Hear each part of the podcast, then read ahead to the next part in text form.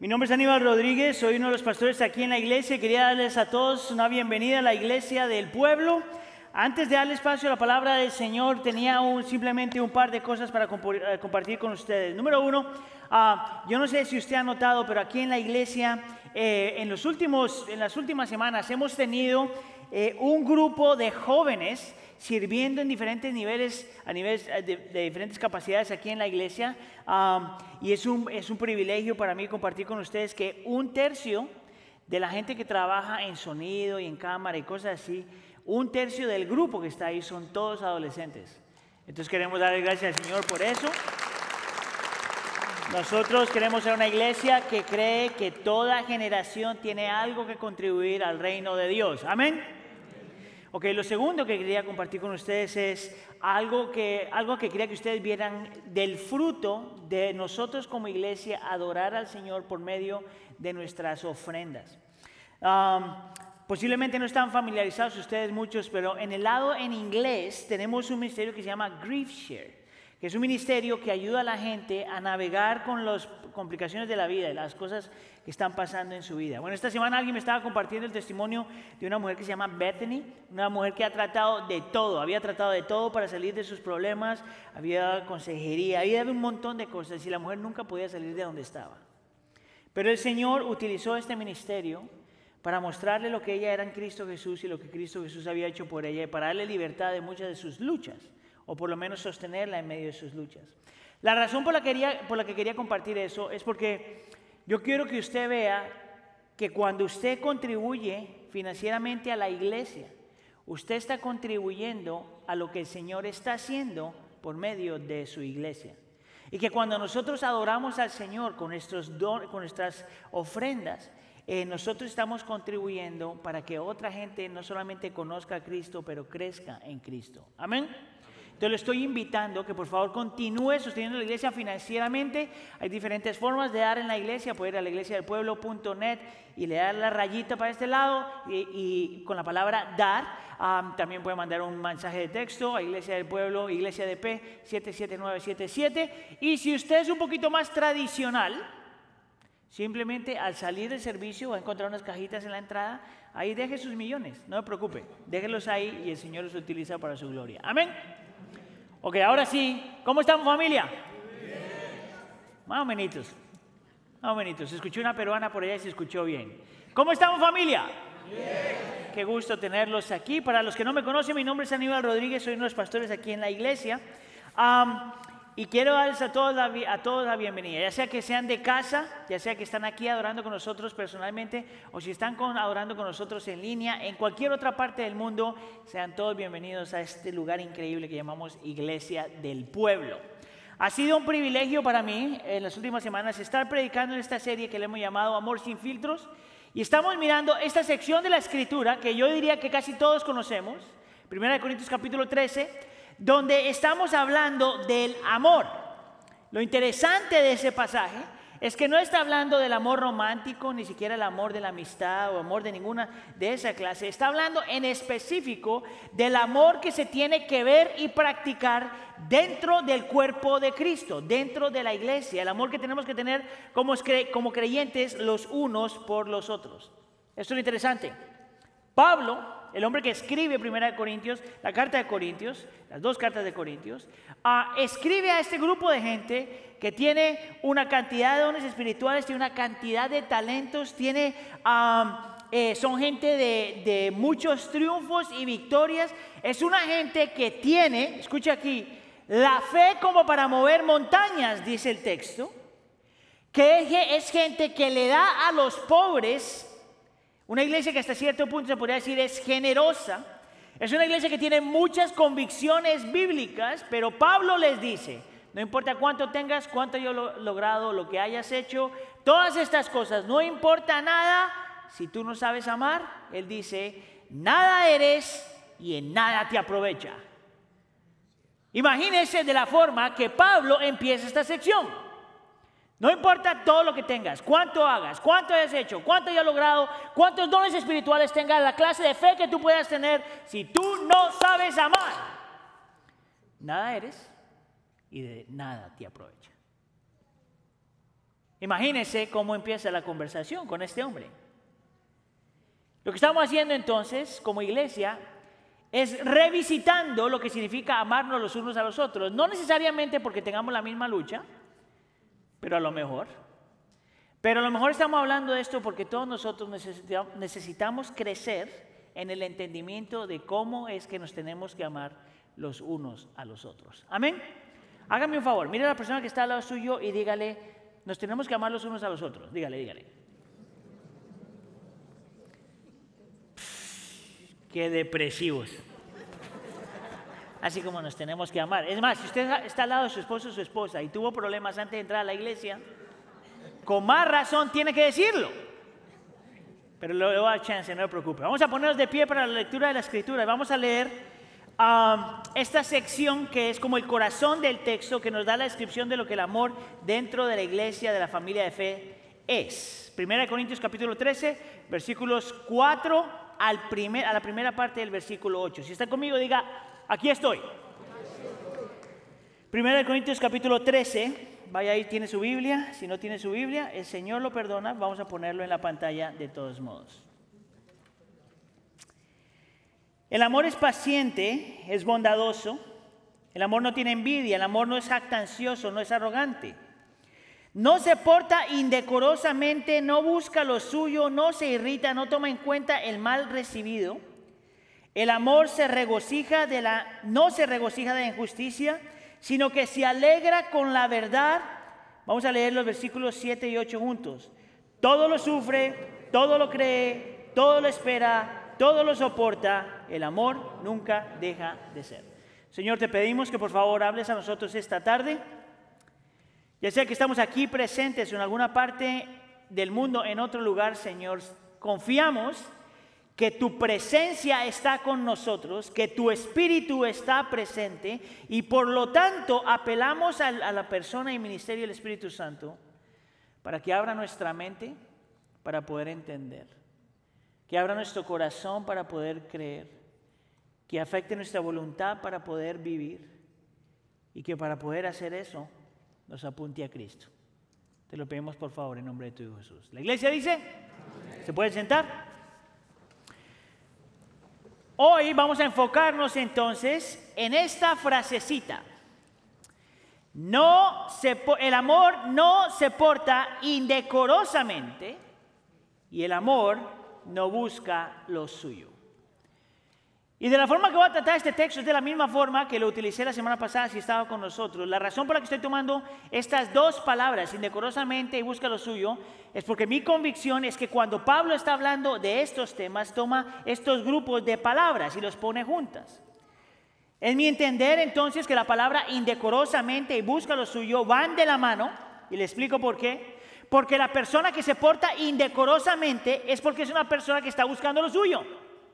Y la persona que está buscando lo suyo, por naturaleza, va a portarse indecorosamente. ¿Ya lo digo otra vez? Ahí va. La persona que se porta indecorosamente es porque es una persona que busca lo suyo. Amén. Y la persona que busca lo suyo va a comportarse por naturaleza indecorosamente. Es por eso que esas dos palabras van de la mano, estos dos conceptos van de la mano. Y yo me voy a enfocar esta, esta tarde en el concepto de buscar lo suyo. Y estos son mis tres puntos para el día de hoy.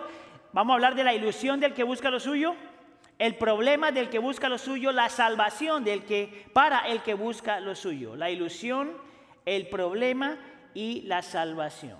Vamos con el primer punto entonces, la ilusión del que busca lo suyo. Déjeme entonces empezar haciéndole una pregunta. Nosotros somos familia, ¿verdad? Y en las familias todo el mundo debe, lo bueno de estar en familia es que no tienes que pretender nada.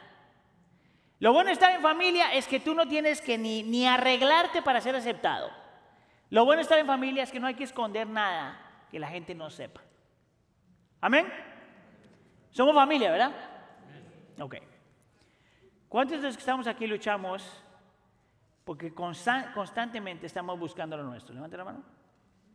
Ok, como 10 de ustedes, muy bien.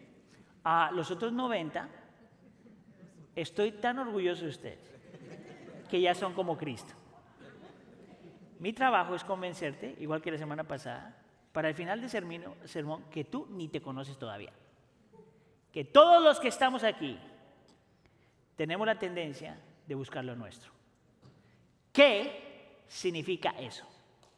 Bueno, aunque nosotros tenemos una muy buena traducción de la Biblia, la Nueva Biblia de las Américas, y aunque hemos utilizado otras versiones a lo largo, a mí me parece que el término de buscar lo suyo, ah, aunque es una buena traducción del original, en realidad no nos da completamente lo que Pablo estaba tratando de decir con esa frase.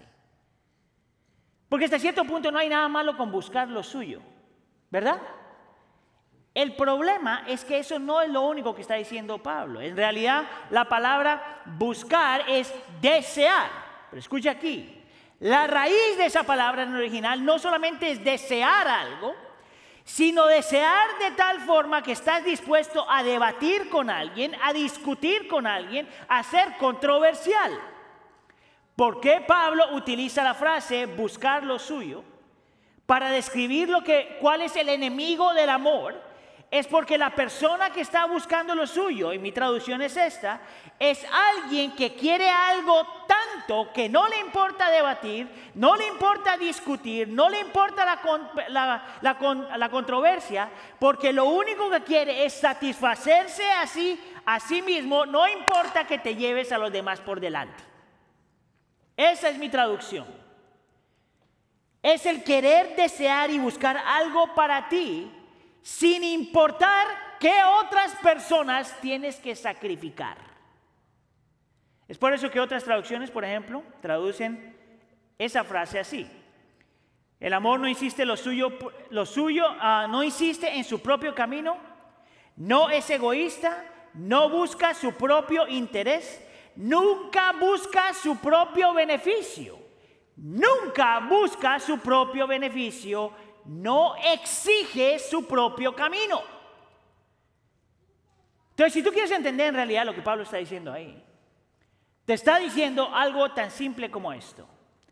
Si tú realmente quieres aprender a amar, buscar lo tuyo no es una opción. Y que cuando la tendencia del corazón es buscar lo suyo, tú nunca vas a poder amar. ¿Se lo pongo otra vez? Si la tendencia de tu corazón es buscar lo tuyo, por más de que tú quieras, tú nunca vas a poder y aprender a amar. Porque estos dos conceptos no pueden ir de la mano. Déjame te digo entonces, utilizando esa misma frase, lo que Pablo está diciendo. Es que el amor cristiano no es un amor que se autosacrifica, no sacrifica a los demás. Amén. Ok, depresivos. El amor cristiano se autosacrifica y no sacrifica a los demás. Amén. El amor cristiano es el estar dispuesto a morir a uno mismo en lugar de insistir a que otro se muera por ti. Amén. El amor cristiano busca, nunca busca servir, busca servir a los demás en vez de que los demás te sirvan a ti. Amén. El amor cristiano está dispuesto a ponerse en desventaja en lugar de buscar, ah, en, lugar de, desventajar a otra persona. Amén. El amor cristiano no es egoísta, es desinteresado. Amén. El amor cristiano pone a los demás en primer lugar. Amén. Amén. El amor cristiano busca la felicidad de otra persona antes de poner su propia felicidad. Amén. El amor cristiano hace lo mejor que puede por otra persona, no por ti mismo. Amén. ¿Usted sí cree eso? A todas me dijeron amén. ¿Tú sabes lo difícil que es vivir eso?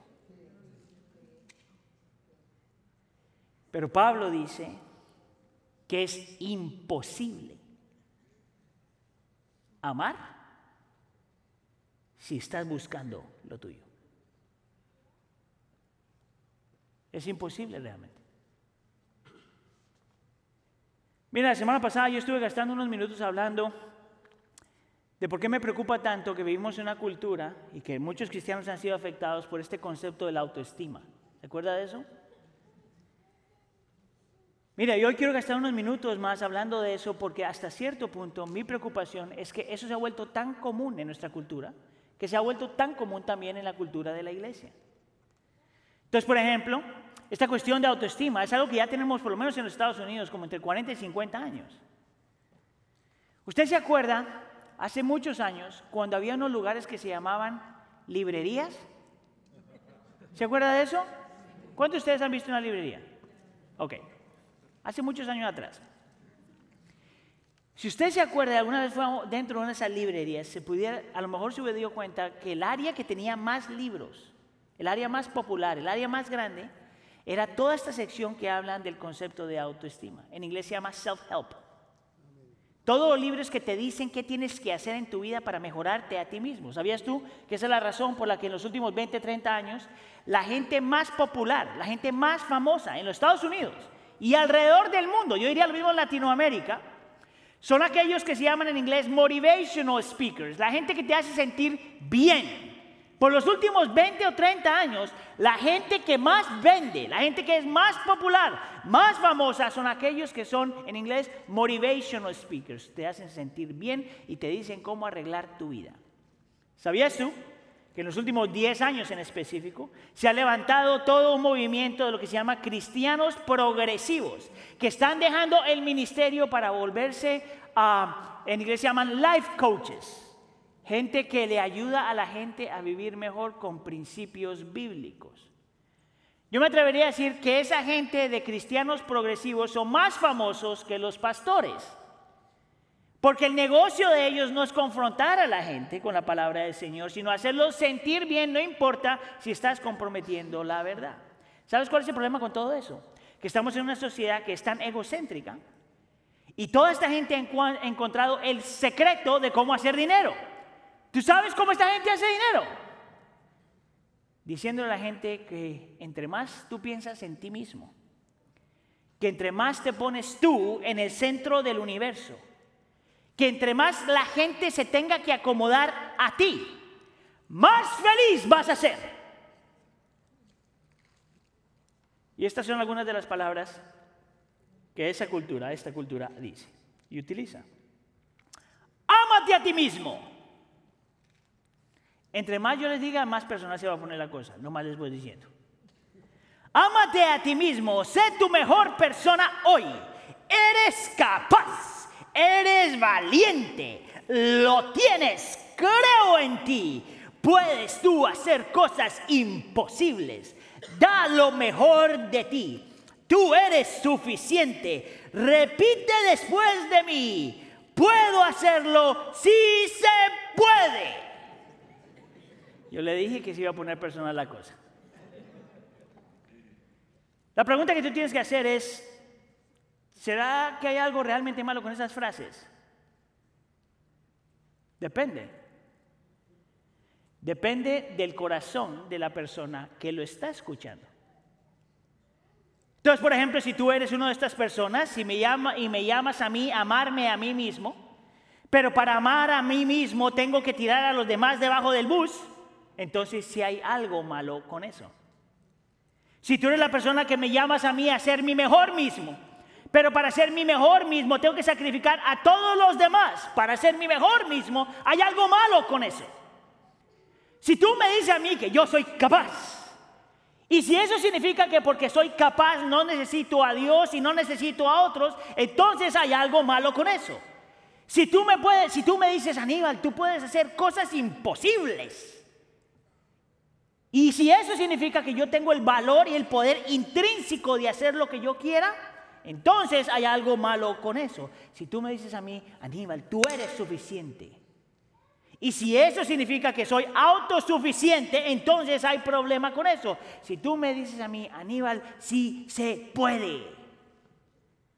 Y si eso significa que yo no puedo reconocer que soy débil y pecador, entonces sí hay un problema con eso. ¿Sabías tú que todas esas palabritas que ponemos en Facebook e Instagram. Y que tienes una tacita que te dice eso. ¿Sabías tú que esas palabritas tienen el poder de arruinar tu vida? ¿De dónde sale eso? Mira Proverbios capítulo 26, versículo 28. La lengua mentirosa odia a los que oprime Y la boca lisonjera causa ruina. Lisonjera, perdón, esta cosa lo pone la tilde. Tú sabes que es una persona, que tú sabes qué, qué significa una, la lisonjería. ¿Esa es la palabra? En el original la traducción es súper interesante porque significa cuando alguien dice palabras agradables. En inglés lo dice mejor, me parece, smooth. Pero la misma palabra es la que se utiliza para decir mentiras. Escucha aquí. Cuando alguien te dice a ti todas estas palabritas que son smooth, pero que son mentiras, el texto te dice, es la causa de tu ruina. Mira lo que ha pasado en nuestra cultura. Mira lo que ha pasado en nuestro ambiente. Tenemos un montón de gente que le estamos diciendo, haz lo que tengas que hacer, insiste en tu propio camino, no, no, olvídate, de, olvídate de los demás, busca tu propio interés, busca tu propio beneficio, que, que la gente se acomode a tus deseos. Y el resultado es que todavía seguimos con las mismas luchas, pero más. Es por eso que yo llamo esta la ilusión de sí de buscar lo nuestro. No importa lo que todo este movimiento ha dicho, todavía tenemos los mismos problemas, con las mismas luchas, la misma depresión, la misma ansiedad, los mismos miedos, las mismos, todo lo demás. No ha cambiado nada después de 60 años cuando la gente te está diciendo, solo piensa en ti mismo, tu autoestima tiene que elevarse. ¿Tú sabes lo peligroso que es eso? Mira, este hombre que se llama Gary Harrison, es un um, eh, consejero cristiano y psiquiatra. Él escribió un libro que se llama The, Book, uh, se llama The Ego Trip, o El viaje del egocentrismo, sería como la traducción. Y mira lo que él dice, cuál ha sido el efecto de la autoestima en la sociedad.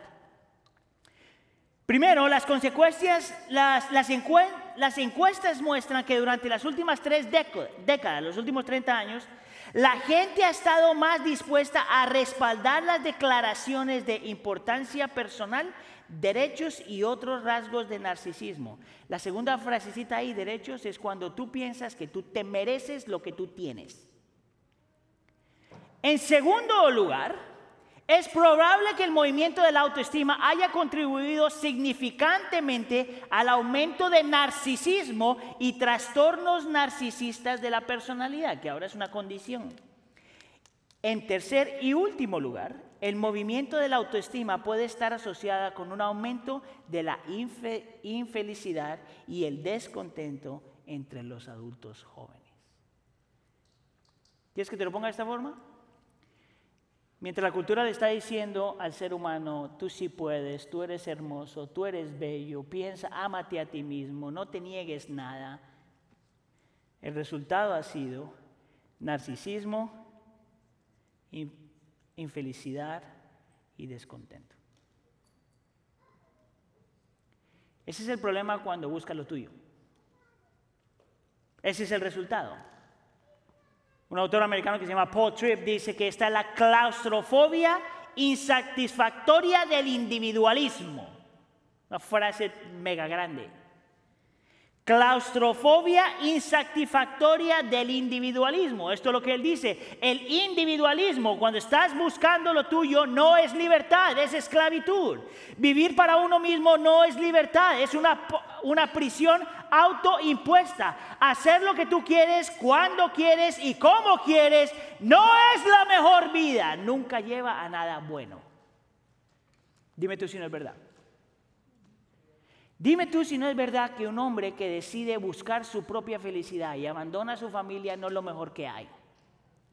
Dime tú si una mujer que deja para un lado lo que realmente vale la pena para buscar su propia felicidad no trae nada. Dime tú si un joven que está buscando su propia felicidad y buscar lo propio suyo y buscar sus propios sueños a que deja a, a todos los demás atrás. Dime tú si eso es bueno. Dime tú si una persona, cualquier persona como creyente que no está dispuesto a negarse a sí mismo puede realmente amar, entregarse a alguien. Dime tú si es verdad. Amar y buscar lo tuyo son enemigos. No van de la mano. ¿Más? Tim Keller, pastor presbiteriano ya retirado, él dice que la gente que busca lo suyo tiene vidas que son vacías, dolorosas, ocupadas y frágiles. Vacía porque no importa cuánto tú busques, cuánto tú hagas, todavía tu corazón está sediento. Dolorosa porque aunque tú estés buscando y hagas y trates, todavía el ego te duele. Ocupada porque el ego necesita tanto que siempre está buscando algo que satisfacerlo y nunca encuentra nada.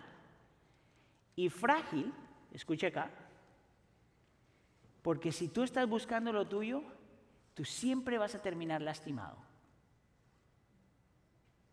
¿Te lo pruebo? ¿Ustedes han visto este show americano que se llama American Idol? Hay unas versiones en español que se llama Canta conmigo. Es más, vamos a utilizar Canta conmigo, es la misma cosa. Pero en ese show la, la, idea es que vienen muchachos, por lo general, mucha gente joven, por lo general, y viene y cantan enfrente de estos jueces. Lo interesante es que de las 20 mil personas que van a cantar, en realidad no más como 20 saben cantar. Y las otras 18.800 no saben cantar. El problema es que estas 18.000 otras personas que no tienen el talento por naturaleza, cuando cantan enfrente de esa gente, están cantando con la convicción de que saben cantar. ¿Y de dónde sale que saben cantar? Porque mami y papi le dijeron que sabía cantar. Porque su tío y su tía le dijo que sabía cantar. Porque sus amiguitos le decían, ay, qué lindo tú cantas. Porque su tía le dijo, ay, qué voz angelical. Pero cuando llegó alguien que no le mintió y le dijo, muchacho, tú cantas horrible. Esta gente no sabe cómo lidiar con eso. Frágil. Insultos, patean a la pantalla, lo que sea. ¿Sabes por qué? Porque el ego es frágil. No es eso la razón por la cual cuando alguien te dice algo que lastima tu ego, tú le dejas de hablar. Feo, ya no te hablo. ¿Quién te dijo que eras bonito? La belleza es subjetiva. No, no siempre. Hay gente que es fea.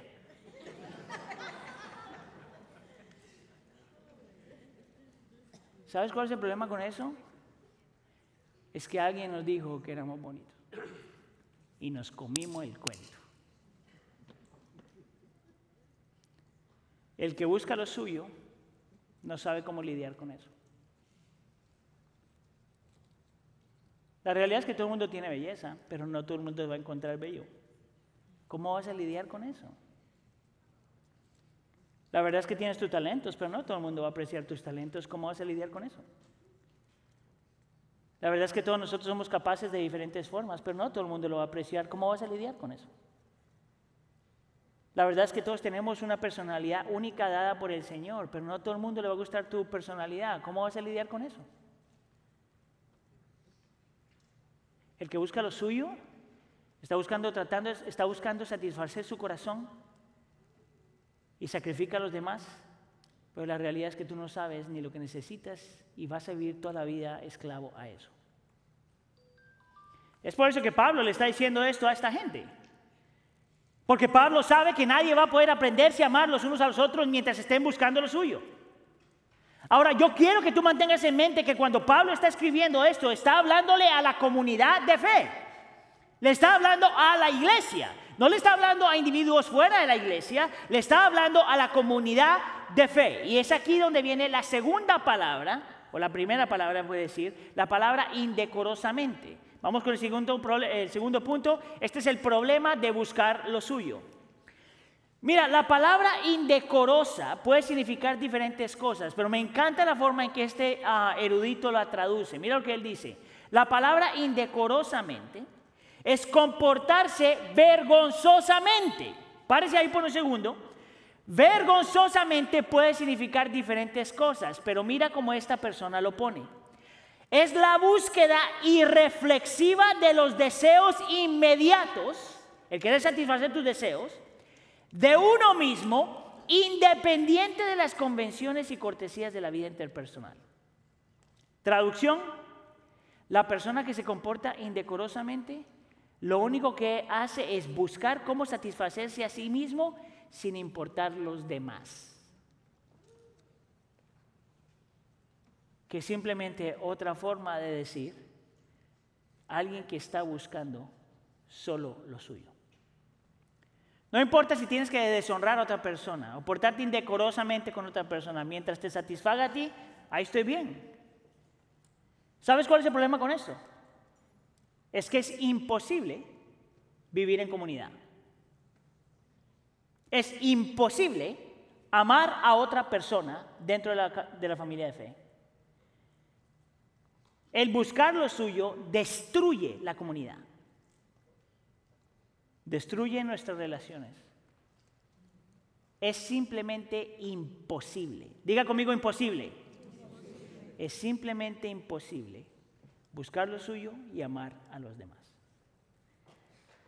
Ok, te voy a decir algo que va a sonar un poquito ofensivo. ¿Está bien? Pero no importa porque ya votó, yo ya, ya gané. No se crea.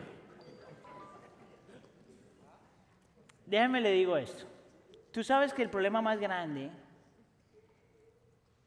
en la iglesia del día de hoy es que hay muchos creyentes que ven a la iglesia como si fuera un mall.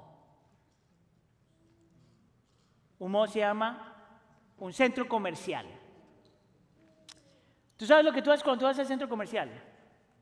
Vas a esta tienda si tiene lo que te gusta. Y si no te gusta, te vas a la otra tienda. Y si no te gusta, te vas a la otra tienda. Y si no te gusta, te vas a la otra tienda. Y el cristianismo moderno hace eso con la iglesia, ¿tú sabes? Quiere que la iglesia se acomode a lo que me gusta, a lo que me satisface, a lo que yo pienso que debo tener.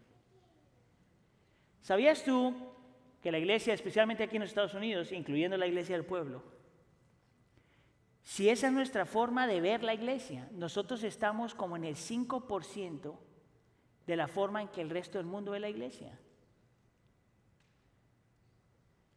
Solamente en esta parte del mundo nosotros vemos la iglesia como si fuera un supermercado, un mall, un centro comercial. ¿Tú sabes que esa es la razón por la que mucha gente se mueve de iglesia en iglesia? Ahora, si usted está visitando otra iglesia, por favor no lo tome a pecho, quédese aquí, pero no se vaya. Porque eso es un cristianismo moderno que lo único que busca es consumir. ¿Sabes tú por qué nosotros luchamos con eso? Bueno, es por la forma en que nosotros nos vemos a nosotros mismos. Nos vemos como el fin del amor en vez del de un medio de amor. Nos vemos a nosotros mismos como el fin del amor y no como o el medio del amor. Lo que significa es básicamente por un lado, o te ves a ti mismo como la persona que necesita ser amada por todo el mundo, o por otro lado, te ves como la persona que, el Señor te puso aquí para amar a los demás. Esa es la diferencia entre el fin y el medio. Bueno, yo pudiera, aplicar eso al mismo matrimonio. Si tú te ves, la razón por la que tú te casaste es para que eres el fin del amor, entonces tú vas a demandar todo lo que se te ocurra para que la persona que el Señor te dio te haga sentir amada. Pero si eres un medio de amor, el Señor te puso ahí para tú hacer todo lo posible para amar la otra persona. Lo mismo es con, el, con la amistad, lo mismo es con el trabajo, lo mismo es con todo lo que vale la pena en la vida. Mira cómo lo dice a este erudito. Dice, nosotros podemos ser un medio o un fin. Si nos convertimos en el fin, el objeto final de nuestro esfuerzo, estamos en conflicto con el amor agábico, agápico, Ágape el nombre que se utiliza para la palabra amor en el texto. El amor no se busca a sí mismo como fin. En cambio, el amor es el poder que nos impulsa a vernos a nosotros mismos como un medio para ser agentes de amor. Pero siempre que yo es lo supremo, tendemos a ver otras personas como instrumentos para nuestro crecimiento. Y aquí se va a poner, dirían los puertorriqueños, peluda la cosa. Lo que este hombre está diciendo es lo mismo que Pablo dice, y te lo voy a mostrar en un segundo. Que cuando tú buscas lo tuyo y tú estás en el centro del universo y es solamente acerca de ti, de la, la única relación que tú tienes con los demás es como una transacción. Yo te tengo en mi vida mientras tú me des lo que yo necesito. Eso es usar la gente en vez de amar la gente. Mire, yo no sé si usted ha estado en esa situación. Es más, es más personal. No lo voy a repetir en inglés porque entonces va a ser problema. Pero cuando a mí me, están diciendo ser nominado para esta cuestión de ser senior pastor de la iglesia, de repente se me multiplicaron los amigos. Increíble. Un montón de gente que ha estado en el ministerio me empezaron a llamar y a mandar emails y están orando por mí. Yo, mira, pueden estar orando por mí, pero yo dentro digo, esta gente nunca oró por mí antes. Y hasta cierto personal, entonces ahora tengo que discernir qué gente se me está acercando por quien yo soy o porque me quieren utilizar. Y me da ganas de decirle, mira, mucha, yo no te voy a dar trabajo. ¿A usted le ha pasado eso alguna vez? ¿Le has hecho tú eso a alguien alguna vez? Hay una mujer que se llama Rosaria uh, Butterfield, que es una mujer que estuvo luchando por muchos años ah, con su identidad sexual, luchó con homosexualismo y cosas así. Es una mujer que tiene un testimonio increíble. Ella cuenta cómo en medio de su lucha y en medio de todo lo que estaba pasando, conoció a un pastor y a su esposa. Escuche aquí. Lo único que hizo este pastor y a la esposa era invitarla a la casa, a, a Rosaria, a leer la Biblia y hablar, preguntas y respuestas. Lo que ella dice es que lo que hizo la diferencia en su corazón es que ese pastor y, esa, y su esposa, la razón, ellos aunque la tenían ahí y querían que conociera la escritura, ellos no estaban utilizándola a ella, a ella como un proyecto que arreglar, sino conocerla a ella por quien ella era. Y fue eso lo que el Señor utilizó para cambiar su vida. ¿Tú sabes por qué? Porque ellos mismos se veían como un medio de amor, no como alguien que está utilizando a alguien para algo más. Un medio de amor. Si el Señor te puso en una familia de fe, en una comunidad de fe, el Señor te puso, no, no hay nada malo con querer ser amado. Pero la, la motivación principal tiene que ser es cómo yo voy a amar a mis hermanos. No cómo mis hermanos me van a amar a mí, pero cómo yo voy a amar a mis hermanos. No es que le puedo sacar a fulanito y a menganito, es que yo puedo darle a, fulanito y a menganito. No es que yo puedo quitarle a las personas y cómo puedo utilizar a las personas, pero cómo yo me voy a dar por alguien más. Eso es el amor cristiano. No es alguien que está buscando lo suyo, pero está dispuesto a dar todo de lo suyo. La razón por la que Pablo le está escribiendo a esta gente eso una vez más, porque era una iglesia que aunque lo tenía todo y lo había logrado todo, esta gente luchaba con esto en todo momento. Mira, te voy a dar un par de ejemplos. En 1 Corintios capítulo 3 utiliza, eh, sale esta frase. Unos dicen yo soy de Pablo y otros dicen yo soy de Apolos. No son como hombres del mundo. Mira lo que Pablo está diciendo. Este es el líder espiritual de esta gente. Y él se dio cuenta que la gente tenía, había dividido la iglesia en dos bandos, los que pertenecían a Pablo y los que pertenecían a Apolos. Y la razón por la que la gente está diciendo lo que está diciendo no era porque apreciaban a Apolo y apreciaban a Pablo, sino porque estaban utilizando la persona que era su líder espiritual para levantarse a sí mismo. ¿Tú sabes lo triste que es eso? ¿Tú sabes lo triste que un hombre le diga a una mujer? Yo estoy contigo no por quien tú eres, sino por cómo cocinas. Oh, yo estoy contigo no porque yo te amo, sino porque tú provees en mi casa. Oh, yo soy yo, yo, yo estoy contigo, voy a hacer vida contigo, no por la belleza que tú eres dentro y fuera, sino por cómo me haces sentir. ¿Tú sabes cuál es el problema con eso? Que en el momento que dejes de cocinar bien, o en el momento que te pongas gordito y feo, o en el momento que no puedas proveer porque te enfermaste, se acabó el amor. Eso es lo que esa gente estaba haciendo con Pablo y Apolo utilizándolos en vez de amarlos. Es más, hay otro ejemplo también en 1 Corintios también, en el capítulo 8, mira lo que dice. Pero tengan cuidado, no sea que, que esta libertad de ustedes de alguna manera se convierta en piedra de tropiezo para el débil. Tengo que explicarte el contexto ahí. Esta gente tiene el entendimiento correcto de la libertad en Cristo. La teología correcta, la doctrina correcta. El problema es que no sabían cómo utilizar esa doctrina para amar a los demás. Y ellos argumentaban, yo tengo libertad en Cristo. Esto viene en el contexto de, comer a comida sacrificada a los ídolos y están diciendo, no, el Señor ya, ya limpió todo eso, yo soy una nueva creación, todo lo demás, yo puedo comer esto. Pero había un hermano que todavía no estaba ahí. Había una hermana que todavía estaba haciendo preguntas. Y, la actitud de esta gente, en vez de sacrificarse a sí mismo, era buscar lo suyo y decir, bueno, si no estás ahí, pues a mí qué me importa.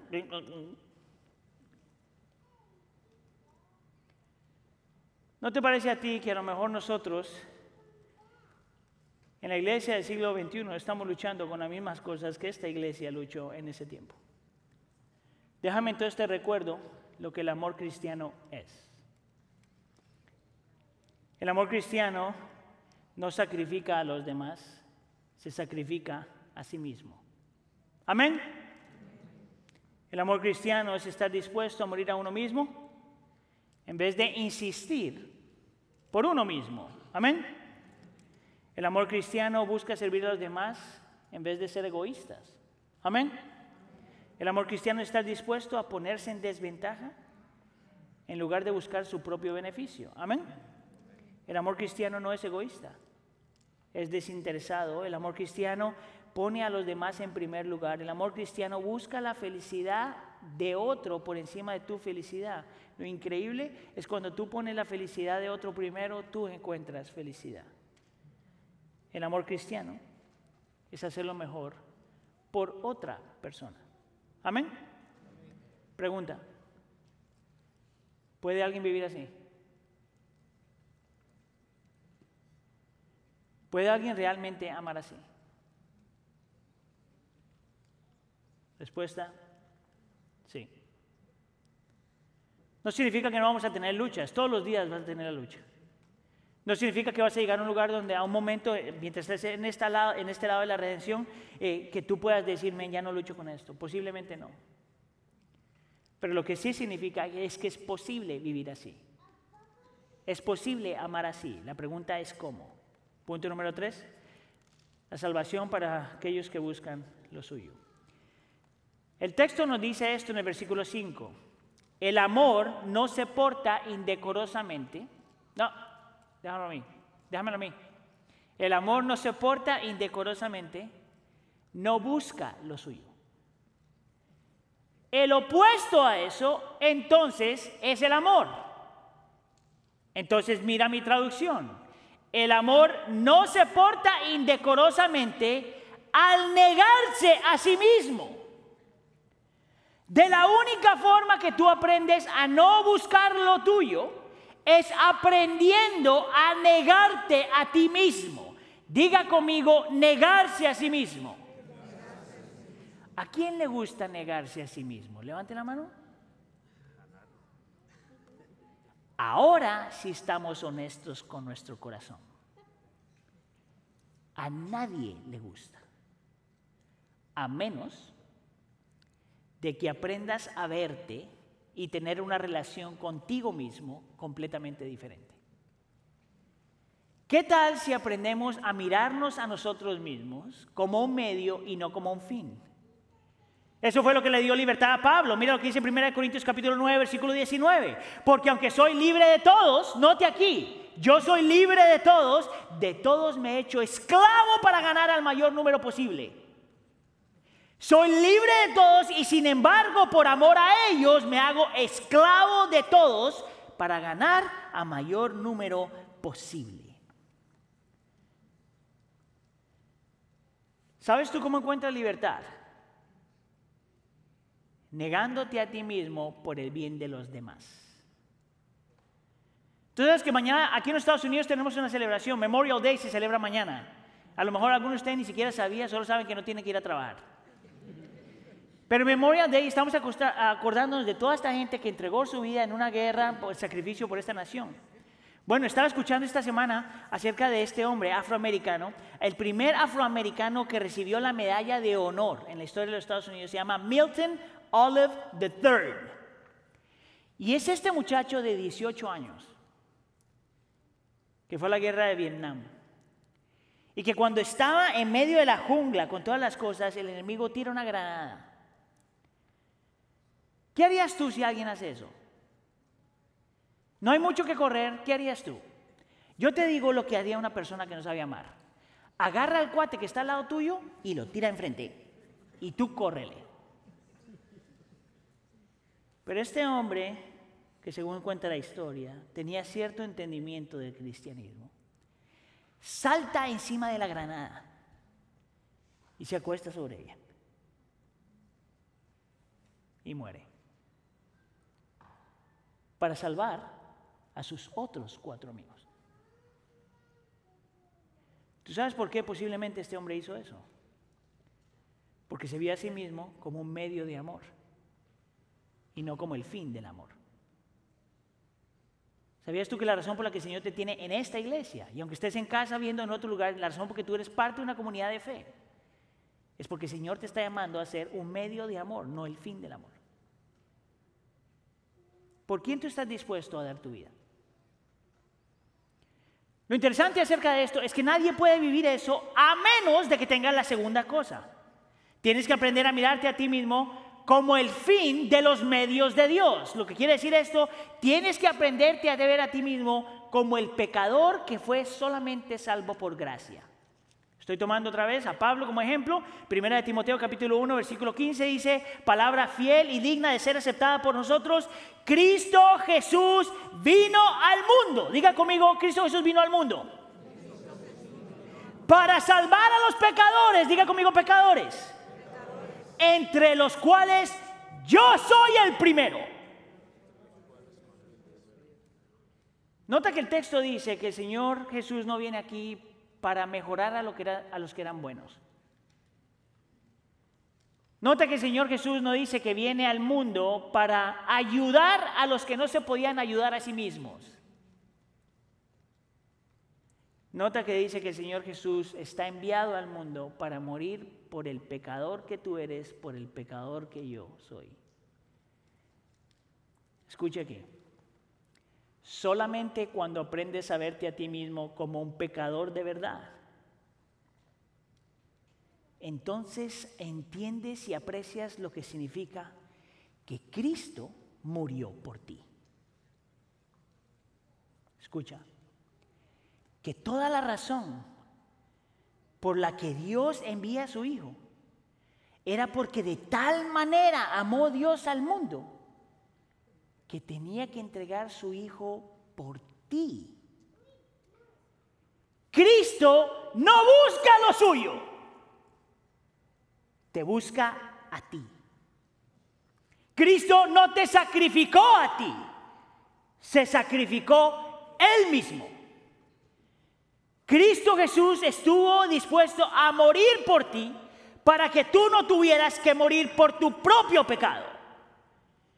Cristo muere en la cruz del Calvario para servirte a ti, en vez de buscar su propio bien. Cristo Jesús estuvo dispuesto a dejarlo todo solamente por ti. Cristo dejó y abandonó todo solamente por ti. Cristo se eh, renunció todo solamente por ti. Dice la escritura que Cristo se hizo nada solamente por ti. La razón por la que Cristo va a la cruz del Calvario, la razón por la que el Padre eh, planea y estructura toda la salvación, la razón por la que Cristo viene y se humilla como hombre y se hace tan solo un hombre es por ti, solo por ti. Tú eras el medio, tú eras el fin de sus medios. Yo no sé lo que tú haces de tu cristianismo, pero cada que yo pienso que la única razón por la que Cristo Jesús fue a la cruz del Calvario era por mí, eso es lo que me lleva a mí entonces a querer vivir como Él vivió y morir como Él murió. ¿Sabes por qué? Porque tú no le puedes dar a nadie lo que tú no tienes. Tú no le puedes dar a nadie lo que tú no tienes. Pero si tú eres cristiano, todo lo que tú quisieras, ya lo tienes. Y número tres, tienes que aprender a mirar a Cristo como el fin de todos tus medios. ¿Sabes qué significa eso? Que no hay nada mejor que Él. Eso es lo que está diciendo Pablo aquí en 1 Corintios 9. Y todo lo hago por amor del Evangelio para ser partícipe de Él. Todos los eruditos, casi todos los eruditos, dicen lo mismo que la razón por la que Pablo está dispuesto a entregar su vida por Cristo es porque todo lo que él quería y todo lo que él anhelaba y todo lo que estaba buscando lo encontró en Cristo Jesús, en el Evangelio. ¿Cómo te miras a ti mismo? Tienes que aprender a mirarte como Dios te mira, como un medio de amor, como el fin de sus medios y como Cristo el fin de todos tus medios ahora sí puedes ir y amar a otro de la forma que Cristo te amó. Amén. Oremos. Señor, te queremos dar gracias. Siempre, Señor, porque tu palabra es tan clara, Señor, y confronta la realidad del corazón. Mientras vivimos, Señor, en un mundo que quiere convencernos, Señor, que ya lo tenemos todo sin ti, la palabra del Señor nos convence que todo lo que necesitamos solo se encuentra en ti. Mientras el mundo nos está diciendo cómo nosotros podemos mejorar nuestra vida, tu palabra nos dice que nuestra vida solo se mejora cuando lo último y lo, cuando lo mejor que tenemos eres tú. Señor, yo te pido, por favor, que tú abras nuestro entendimiento. Y nos ayude, Señor, a, vernos a nosotros mismos como medios de amor, no como, no, como no como personas que necesitan recibir de los demás. Te pido, Señor, en nombre de tu Hijo Jesús, que ilumine nuestra mente de tal, de tal forma que podemos ver la belleza, magnificencia de la obra de Cristo en la cruz del Calvario. Para ver, para que podamos ver que Cristo, que Dios realmente nos quería para Él. Y te pido, Señor, que encontremos en Cristo Jesús lo más bello, lo más puro, lo más perfecto, lo único que satisface el corazón. Te lo pedimos por favor en nombre de tu Hijo Jesús. Y la iglesia dice...